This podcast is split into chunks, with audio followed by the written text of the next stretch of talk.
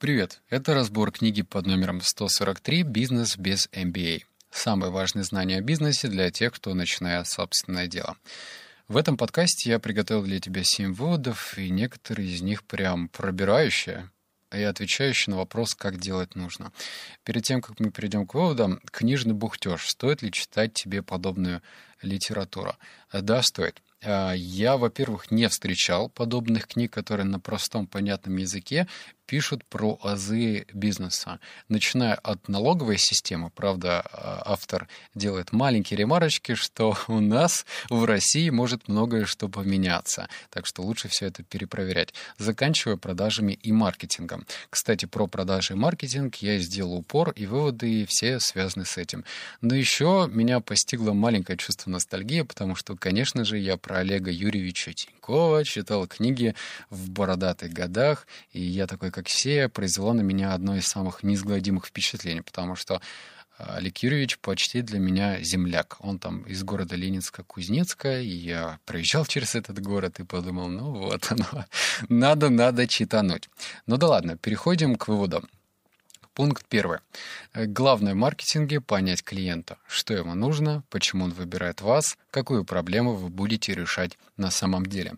С учетом того, что существует великое множество книг по маркетингу, эта формула настолько все упрощает и дает понимание, что же такое маркетинг. Можно прям, не знаю, за шиворот привести своего маркетолога и спросить, слушай, а вообще, давай-ка на чистоту, что нужно нашему клиенту, почему он выбирает нас, какую проблему мы будем решать на самом деле. Если твой маркетолог отвечает на этот вопрос, то э, давай ему 5, все хорошо. Если он начинает плыть и давать какие-то расплывчатые фокусировки, то это повод задуматься. Потому что ну вот, вот в таких простых вещах есть очень здравое зерно. Когда ты отвечаешь на эти вопросы, тебе становится легче организовать маркетинг. Пункт номер два. Главное в рекламе прицельность. Любая реклама будет работать, если ее предложение релевантно выбранной вами аудитории. Креативность, яркость и прочая мишура. Если показывать простую рекламу нужным людям, они купят. А, тут я и соглашусь, и не соглашусь одновременно, потому что хочется сказать, э, зачем же вы тогда пускаете рекламу на телевидении, причем в таком масштабе, но в то же время э, приходит понимание, что так уж устроена наша память. Нам нужно сначала, наверное, раз 10 или 15 увидеть боковым зрением рекламу по телеку или на билбордах, и только потом сделать решение что-нибудь купить предположим. То есть так работает наше внимание, и тут, увы, никуда. Но в то же время по поводу прицельности. Это действительно лайфхак, и давай, наверное, добавлю со своего жизненного опыта. Если тебе нужен какой-то ключевой человек в команду, или ты хочешь произвести впечатление на инвестора, то лучше сделать следующее. Написать, например, какую-нибудь статью в профильный и понятный для этого человека журнал, ну, в смысле электронный имеется в виду, например, vc.ru или Spark про предпринимателей и стартаперов, написать туда статью, затем выбрать этого человека либо категорию людей в таргете, настроить на них таргетированную рекламу и показывать им ее с э, регулярностью месяц. Почему месяц? Потому что первый раз может не заметить, второй раз тоже, но через некоторое время мы попадем в его радары. И дальше получить желаемое будет значительно легче, чем просто приходить и говорить, «Хей-хей, э, как бы я вот стартапер, ты инвестор, давай дружить. Нет, так это не работает. Пункт номер три. Не затыкайте с собой дыры в бизнесе. Лучше потратьте время, чтобы эти дыры появились реже. Сначала чините систему, потом решайте конкретные проблемы. По поводу конкретики. У меня как раз-таки сегодня случилась подобная ситуация. А, я совершил маленькую ошибку. А, в общем, я работаю с одним человеком достаточно давно, и по оплате все уже размылось. То есть там есть и окладная часть, и бонусная часть, и процентная часть, и проектов этот человек ведет много, и что-то забывается. И вот 23 июня у нас как раз-таки был разговор опять, потому что по проценту была мешанина. Чтобы этого избежать, я просто написал такой гайд, ну, знаешь, такую напоминалку для этого человека и меня, чтобы я ничего не упустил, за что и как начисляются проценты. И вот сегодня опять всплыл этот вопрос, ну, типа непонимания. Я скидываю эту статью, и так на простом понятном языке говорю, ну вот мы этот вопрос решали, вот это уже прописано. То есть эти регламенты есть часть системы. Так что если что-то и выходит из-под контроля, и ты понимаешь, ой-ой, кажется, пахнет жареным, и я потрачу на это дело часа два. Лучше просто позаботься о системе, чтобы в следующий раз решать все на уровне системы, а не вот таких вот маленьких задач. А, пункт номер четыре антипример, ну, точнее, история о том, как делать не нужно. Интернет-магазин решил ввести для своих постоянных клиентов дополнительную возможность – доставку точно ко времени. Услуга действовала только в Москве, но была очень удобна. Можно было получить товар, грубо говоря, через 2 часа ровно к обеду или ровно к моменту, как тебе выходить из офиса. Они просто добавили эту возможность в форму заказа и сделали рассылку по клиентам. Клиенту эту рассылку не прочитали и просто начали пользоваться фишкой, не особо обращая на нее внимание. А можно было написать красным, что это специально для постоянных клиентов, бесплатно, а для всех остальных за большие деньги. Постоянные клиенты почувствовали бы себя на коне. И это практически совет, потому что я сейчас тоже решаю, как это декомпозировать, ну, точнее, разбить на маленькие части, и своим клиентам преподносить это вот по чуть-чуть. То есть не просто скопом, знаешь, вот, лови все эти плюшки, бонусы для тебя. Нет. Я буду это разграничивать и показывать клиенту, что вот этот пункт как бы вообще не бесплатным от слова совсем. Но в то же время, за счет того, что мы с вами работаем, это будет вам идти как бонус. И лучше эти вещи выделять, заострять внимание, чтобы клиент чувствовал ценность. Потому что мы привыкли, мы точнее к хорошему привыкаем очень быстро. Вспомни, а, где и когда ты пишешь отзывы.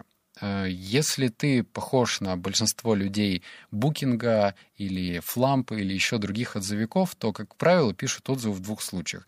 Первый, когда нас попросили родственники или друзья, или какой-то бонус нас ждет, причем существенный. Ну и во втором случае, с большей вероятностью, это всегда негативный отзыв. Понимаешь? То есть мы, э, если сталкиваемся с тем, что наши ожидания не оправданы, ой-ой-ой, скандал, надо написать плохой отзыв. Пункт пятый. Вот цены в нашем магазине. А это про продажу технику, сейчас прям заострю внимание.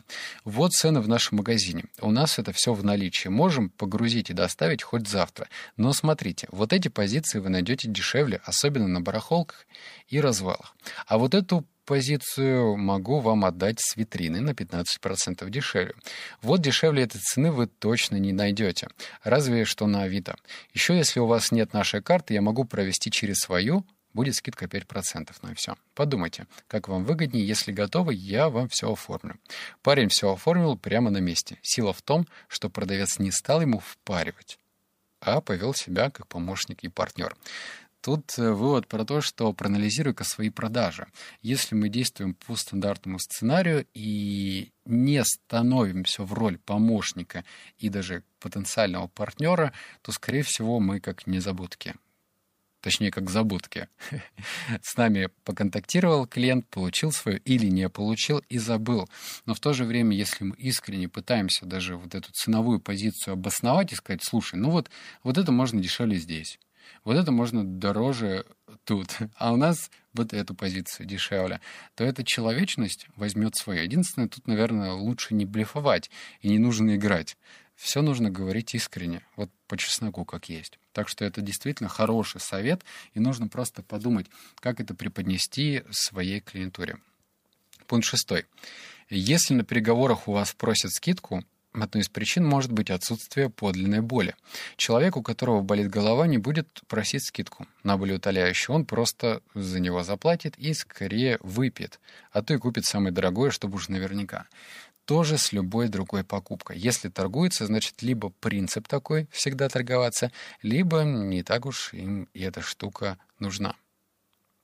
Хороший способ проверить боль — спросить, что будет, если клиент не получит то, о чем вы сейчас говорите. Это тоже интересный прием, потому что я с этим сталкивалась не раз. И, кстати, есть такая, знаешь, ну, лично у меня параллель. Те люди, клиенты, которые выбивают больше всего скидки, они самые проблемные. Я не знаю, с чем это связано, потому что то ли они сильно ужаты в бюджете, то ли что-то еще, но, в общем, это такой маленький звоночек на то, чтобы задуматься. Либо это такая философия у человека всегда скидку выбивать. Я, увы, к себя к ним заношу каюсь. Я всегда везде торгуюсь. Ну, особенно если мы говорим про рекламу, про покупку трафика. А в других бытовых вещах, типа на рынок зайти и купить что-то, я не торгуюсь. Но а, в то же время, если а, спросить, задать еще раз этот вопрос, хороший способ проверить боль, спросить, что будет, если клиент не получит то, о чем вы сейчас говорите. Если он говорит, да ничего не произойдет, то можно не торговаться. Ну, просто не тратить время, понимаешь? То есть это такой лайфхак, который сэкономит тебе время. Пункт седьмой. А, во всей рекламе... Ой, это, кстати, страшный, страшный, страшный пункт. И тут, наверное, и повод задуматься, и огорчиться, и вообще разувериться в человечности. Ну, почти. А, во всей рекламе, во всех каналах, везде и всегда дурят. Хорошо, если дурят в мелочах, но бывает, что дурят по-крупному. Телеканалы врут об охвате, нужно перепроверять по исследованиям независимых агентств. Но и независимые агентства используют недостаточно точные методики, из-за чего получается огромная погрешность. Печатные издания врут о тиражах и не рассказывают информацию о нераспроданном. Журнал может писать о тираже 20 тысяч, а в реальности тираж 15 тысяч, из которых только 10 поступило в продажу и только 5 распродано. Сайты по-черному накручивают статистику и врут в отчетности. Например, рисуют 1 миллион уникальных посетителей в месяц, а в реальности там от силы 1300, остальные боты или банальная подрисовка. Блогеры и сообщества накручивают подписчиков, покупают ботов, накручивают лайки, искусственно завышают число просмотров своих постов. По разным оценкам, топовые блогеры накручивают от 15 до 40 своих показателей. Эм, рефералы пишет вирусы, который YouTube-канал для тех, кто... Ой, так, и, подожди, забегаем вперед. И здесь момент э, погрустить вроде как, и в то же время, ну, наверное, насторожиться, потому что предупрежден, значит вооружен. Штука такая, что если ты понимаешь, что вот он такой мир, и большинство, ладно уж, не надо говорить, наверное, что все обманывают и врут, но все-таки, когда эта статистика, она немного наверное, показывает только одну сторону. И когда ты начинаешь вникать в детали, можешь вникать в детали и ты сам, либо какой-то прошаренный маркетолог, то это как раз-таки и поле для торга. Когда ты э, видишь всю картину в целом, то тут уже можно ну, начать играть с этим клиентом, чтобы выбить какую-то свою цену. Я рекомендую делать это. Потому что когда ты понимаешь, что все настолько плачевно в плане статистики, то можно смириться с этим, либо бездумно покупать рекламу, а потом удивляться, ох, как же так, вот уж бюджеты-то мои пошли на смарку, но в то же время нужно быть готовым и просто анализировать, анализировать, смотреть на результаты и считать. Я вот в этом году начал очень внимательно все считать, подключать UTM-метки, смотреть, сколько кликов, по какой рекламной кампании. То же самое советую тебе. Это все делается бесплатно. Теперь маленькая ремарочка, а точнее даже интеграция, не реклама, а взаимная интеграция. Я в инвестициях ноль. Ну, тут уж по-честному, что уж говорить, и что если бы я себя бил в грудь и рассказывал о том, какой я молодец в инвестициях, это была бы неправда.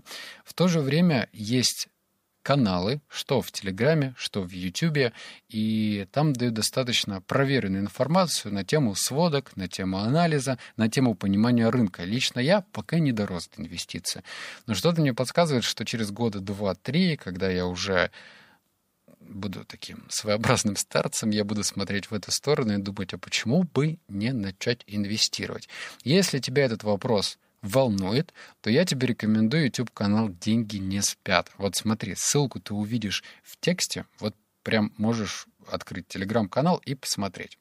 Это для тех, кто хочет прокачать финансовую грамотность и стать крутым инвестором, ну, почти как Баффет. Контент отличный, с юмором о серьезных вещах. Все просто, посмотри, там никто ничего не обязывает, э, никто ни к чему не призывает, но если тебе действительно необходимо поднять финансовую грамотность, то welcome смотри, контент действительно стоящий. Второй момент для тех, кто не особо любит смотреть ютубчик и привык сидеть в Телеграме. Тут тоже решение есть, я оставил ссылку. И там на простом понятном языке вот какие тезисы рассматриваю. Давай я сейчас тебе перечислю, если тебе что-то понравится, то пожалуйста. Первое — это новости о рынках понятным языком. Второе — это аналитика и торговые идеи, написанные по-человечески. Это, кстати, важно. И третье — объяснение сложные термины на живых примерах, конкретных акциях и бумагах.